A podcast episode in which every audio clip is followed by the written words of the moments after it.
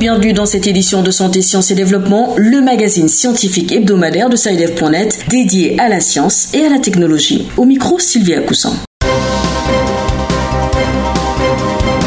Fin de la dixième épidémie d'Ebola en République démocratique du Congo, Eteni Longondo, le ministre congolais de la Santé, a déploré les nombreux incidents qui ont marqué la riposte et appelé au civisme. Deuxième semaine consécutive de chiffres alarmistes au Sénégal, où l'on compte désormais plus de 6000 cas de coronavirus. Dans les hautes sphères du pays, la peur s'installe. Cette semaine, dans notre rubrique Kesako, quels avantages sont liés à la fin de la poliomyélite? Nous écouterons un expert camerounais dans ce magazine. Et puis à suivre en toute fin d'édition l'agenda scientifique de la semaine, ce sera avec Bilal Taïrou.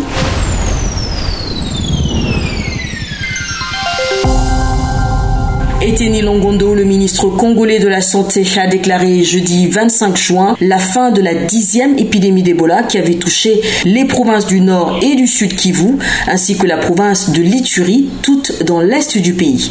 Plus de 3300 cas ont été confirmés et plus de 2000 personnes sont mortes d'Ebola dans une zone où les activités des groupes armés ont rendu le travail difficile et aussi coûté la vie à des agents de santé.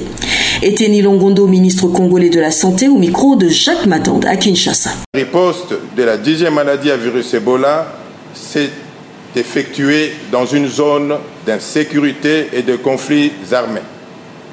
Malheureusement, dans ces contextes, nos équipes ont connu beaucoup d'incidents de gravité variable allant de menaces de tout genre à la destruction méchante des sites jusqu'au sacrifice suprême de certains d'entre nous.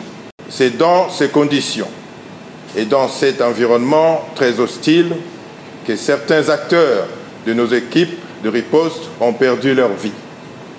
Ici, nous pensons particulièrement au docteur Richard Mouzoko, expert de l'OMS, et à notre compatriote, mademoiselle Belinda Kassongo, tuée dans l'exercice de leur mission.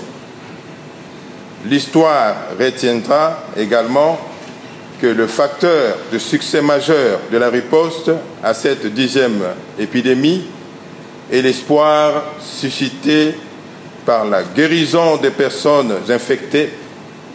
En effet, 1171 personnes s'en sont sorties guéries grâce aux innovations dans la lutte et dans la recherche sur le vaccin et le médicament. Eteni Longondo, ministre congolais de la Santé au micro de Jacques Matande, notons que la dixième épidémie d'Ebola a sévi dans une zone frontalière impliquant sept pays voisins de la RDC. D'une épidémie à l'autre, on reste en République démocratique du Congo où la commune de la Gombe se prépare au déconfinement. Pendant ce temps, le nombre de cas liés au coronavirus est en hausse. La RDC a enregistré plus de 6000 cas confirmés de coronavirus. À la Gombe, centre des affaires de la ville de Kinshasa, le nombre de malades est en baisse alors qu'il est en hausse dans d'autres quartiers. Le déconfinement de la Gombe ce lundi fait craindre encore une forte propagation du coronavirus. De Kinshasa, une correspondance de Jacques Matande. Sur plus de 6600 cas confirmés en République démocratique du Congo, la ville de Kinshasa a enregistré à elle seule près de 6000. Le déconfinement de la commune de la Gombe, considéré comme l'épicentre de la pandémie du coronavirus, est annoncé pour le 29 juin prochain. Cette situation fait poser des questions sur le risque d'une forte propagation. Patrick Mouyaya, député de la ville de Kinshasa, s'inquiète du déconfinement annoncé. Ce qui m'inquiète, c'est d'abord le relâchement, parce que malheureusement, plus on a de nombre de cas, plus les gens semblent ne plus être sensibles à la nécessité de respecter strictement les mesures barrières qui vont faire que nous puissions nous prévenir de cette maladie du Covid. De toute façon, nous devons, tant qu'il n'y aura pas de vaccin, nous devons apprendre à vivre avec cette maladie. Et pour vivre avec cette maladie, nous devons radicalement changer des cultures de vie, changer notre mode de vie pour être sûr que nous ne sommes pas des agents propagateurs et pour être sûr que nous-mêmes, nous ne chopons pas les virus. Pour ne pas être touché par le coronavirus, le docteur Émilie Lebug, spécialiste en santé publique et vice-présidente de la cellule de riposte Covid-19 à l'hôpital général de référence de Kinshasa, préconise le port obligatoire de masques sur les places publiques et le respect de la distanciation sociale alors que Gombe, centre des affaires de Kinshasa, s'apprête à accueillir à nouveau du monde. Kinshasa, Jacques Matande pour Santé, Sciences et Développement. Covid-19 au Sénégal, la situation ne semble pas s'améliorer. Les décès liés à la maladie ont dépassé les 100 depuis le début de la pandémie, annonce ce week-end du ministère de la Santé. Au cours des dernières 24 heures, le Sénégal a enregistré 4 décès supplémentaires liés à la Covid-19, portant le nombre de morts à 102, a déclaré le ministre sénégalais de la Santé Abdoulaye Diouf lors d'un briefing quotidien. Outre les 4 décès, le pays, après avoir testé 1009 échantillons, a également signalé 105 nouveaux cas confirmés de Covid-19, dont 84 cas contacts et 21 cas de transmission communautaire. Ce sont au total 6459 cas confirmés de coronavirus que compte le Sénégal à ce jour et 4255 patients guéris. Vendredi soir, l'Assemblée nationale du Sénégal a adopté une résolution appelant le gouvernement à fournir les moyens nécessaires aux autorités sanitaires dans la lutte contre la Covid-19. Le point à Dakar avec Pape Besdiba. Le Sénégal franchit la barre des 100 morts du Covid-19. Les quatre décès annoncés ce samedi portent à 102 le nombre total de morts. Depuis plus de deux semaines d'ailleurs, c'est en moyenne trois morts qui sont enregistrés par jour dans le pays. Entre le 2 et le 27 juin, sont 60 décès qui sont comptabilisés, soit plus de la moitié du bilan. La pandémie est loin d'un fléchissement au Sénégal. Attention, alerté déjà dans la presse vendredi, Dr Boli, pour ce spécialiste en gestion des risques et catastrophes sanitaires au SAMU national, les clignotants sont au rouge.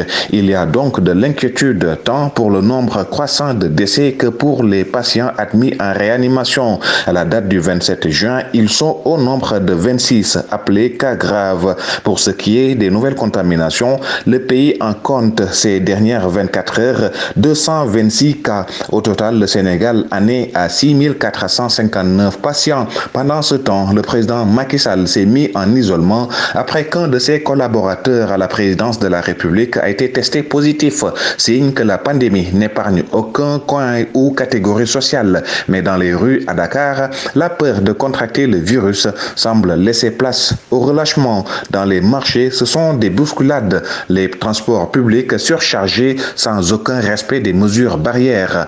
Même le port de masque est passé de mode pour certains Sénégalais. Pabès Diba, Dakar, Santé, Sciences et Développement.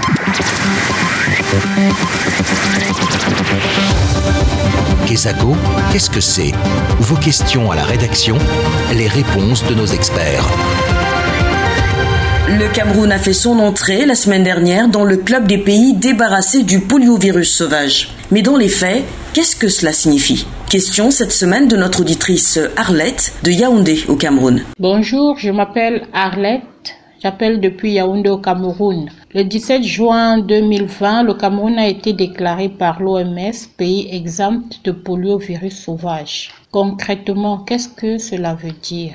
Ce statut donne-t-il droit a des avantages. Béatrice Cazé, vous êtes la correspondante de Santé, Sciences et Développement à Yaoundé. Bonjour. Bonjour Sylvie, bonjour à tous. On peut dire que c'est le dénouement d'une longue bataille. Exactement Sylvie, le ministre de la Santé publique Malachi Manaouda a même parlé de victoire pour le Cameroun, une victoire obtenue au terme de six ans de lutte acharnée contre les ravages de cette maladie infectieuse. Pour répondre aux questions de notre auditrice, j'ai contacté le docteur Joseph Bindi. Il est médecin de santé publique, chef de brigade de contrôle des activités et de santé à la délégation de la santé pour la région du centre. Cela veut dire tout simplement que après un certain nombre d'années, le Cameroun n'enregistre plus un certain nombre de cas de poliovirus sauvage. Mais cela ne veut pas dire qu'il n'y a pas de poliovirus sauvage au Cameroun. C'est une victoire euh, pour tout le monde, c'est-à-dire que pour tout intervenant dans le système de santé du Cameroun. Parce que nous qui avons travaillé au niveau des districts de santé et qui sommes maintenant à un certain niveau, nous devons dire que nous avons beaucoup travaillé et c'est pour cela que nous avons été remerciés et par le programme élargi de vaccination. Le polio, virus sauvage, a fait beaucoup de ravages au niveau du Cameroun. C'est-à-dire quand nous regardons les enfants qui ont été handicapés et tout cela, mais il a fallu que le Cameroun se batte tel que le slogan était dit, bouter hors du Cameroun le, polio, virus sauvage.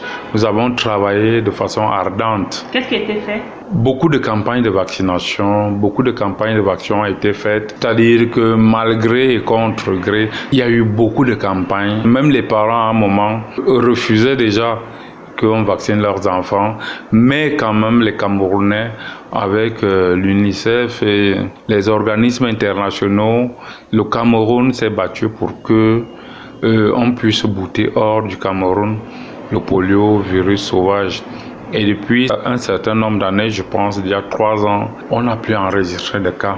Nous ne sommes pas à l'abri, mais ce qui est sûr, c'est que nous sommes, euh, disons, protégés. La plupart, au moins 80% de nos enfants sont protégés contre le poliovirus sauvage et que, avec cette couverture vaccinale, nous pouvons savoir au moins que nos enfants, nos jeunes, nos enfants ne pourront pas contracter le poliovirus sauvage. Mais ce qui est sûr, c'est que si nous gardons ce cap, nous allons continuer à protéger nos enfants contre le poliovirus sauvage. Le ministre de la Santé publique, Malachi Manabouda, a parlé de grandes victoires pour le Cameroun. Ce statut donne-t-il droit à des avantages? Vous savez, que le Cameroun va gagner, ne serait-ce qu'en termes d'économie.